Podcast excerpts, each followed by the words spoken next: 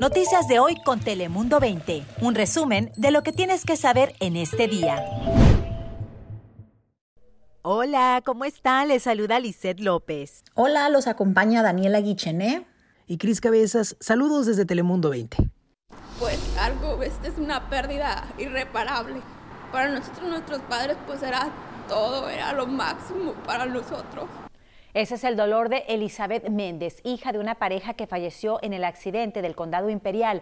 Sus papás, José Rogelio y María Guadalupe, de solo 58 y 61 años, cruzaron Estados Unidos de manera ilegal en la camioneta que acabó estrellándose en ese condado. Cuenta que sus padres habían ingresado a Estados Unidos para ayudar a uno de sus hijos en Arkansas. Ahora la familia ha llegado a Tijuana y tienen esperanza de poder cruzar a California y solicitar respuesta a las autoridades para poder despedir a sus seres queridos.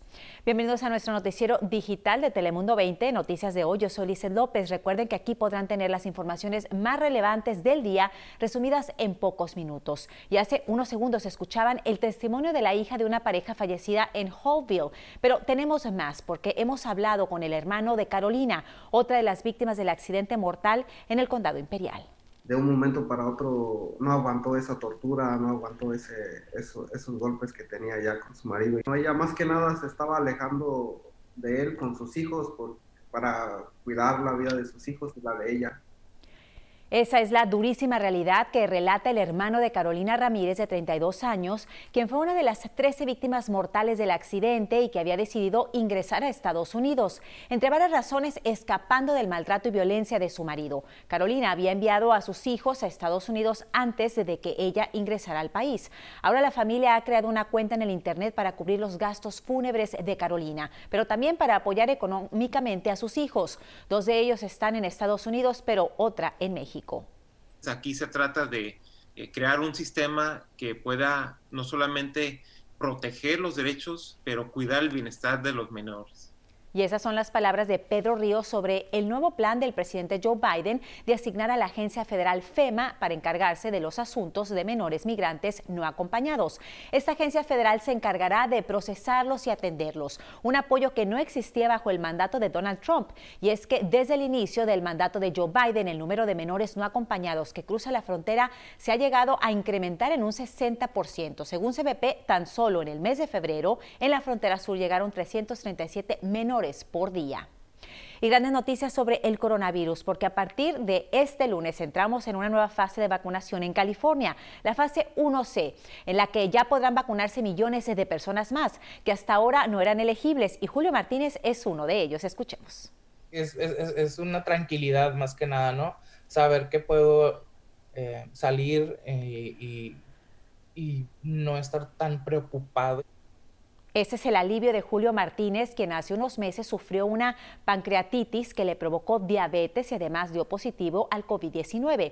Él ya forma parte de ese grupo de la población que podrá recibir la vacuna en la fase 1C, en la que serán elegibles todas las personas entre 16 y 64 años de edad que padezcan de enfermedades preexistentes como cáncer, síndrome de Down, diabetes, mujeres embarazadas o enfermedades pulmonares o del corazón. Se calcula que entre 17 y 19 millones de personas en California califican para esta nueva fase de la inmunización contra el coronavirus. Y tras varios meses sin operar en interiores, miles de negocios en San Diego podrían reanudar dichas operaciones a partir del miércoles. Y es que se espera que el condado avance al nivel rojo de reaperturas, lo que permitiría que los restaurantes o museos, entre otros negocios, operen a una capacidad del 25%. Los comerciantes agregan que a pesar de esta reapertura parcial a una capacidad del 25%, pues no es suficiente para algunos pequeños comercios que siguen luchando contra los problemas económicos. Estamos pagando hasta el 80% de, de toda la renta que está trazada. Lo único, el mensaje que les estamos dando a la gente hoy es que tienen que aplicar es primordial. Si usted ha sido afectado por COVID-19 y está trazado en su renta, y esas son las palabras de Vivian Moreno, concejal del Distrito 8 de San Diego. Y es que el alcalde Todd Gloria dio a conocer un programa de ayuda para pagar el alquiler, servicios básicos e Internet a todos aquellos afectados por el COVID-19. El programa tiene un presupuesto de 83 millones de dólares y desde ya puede solicitarlo, algo que como escucharon es fundamental para obtener este apoyo. Por cierto, personas sin estatus legal también lo pueden solicitar. Ahora pasamos contigo, Daniela, para conocer las temperaturas del día de hoy. Buenos días, Lisette. Buenos y muy fríos días. Amanecimos hoy martes con temperaturas muy bajas, hasta con aviso por heladas. Dimos inicio a este día desde la medianoche y hasta las 9 de la mañana. Además, la posibilidad de ligera lluvia, así como de nieve para nuestras montañas aquí en San Diego, continúa vigente hasta las 11 de la mañana.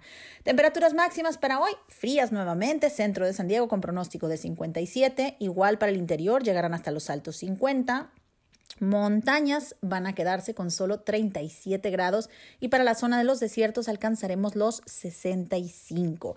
Ya a partir de mañana miércoles vamos a sentir un cambio en las temperaturas. Una tendencia cálida nos estará regresando para el jueves ya a las condiciones normales para esta época del año y el viernes va a estar más agradable. Tendremos entre 10 y 20 grados más que hoy, pero un nuevo sistema de baja presión va a llegar durante el fin de semana y estaremos iniciando la primavera posiblemente con lluvias de nuevo y también con temperaturas más bajas, pero les adelanto que dentro de unos 10 días el calorcito ya estará de regreso, así es que bueno, a quienes les gusta el frío, disfruten de estos días que vienen y a quienes no nos agrada tanto, pues ya estamos en espera de ese calorcito que vendrá en unos 10, 12 días.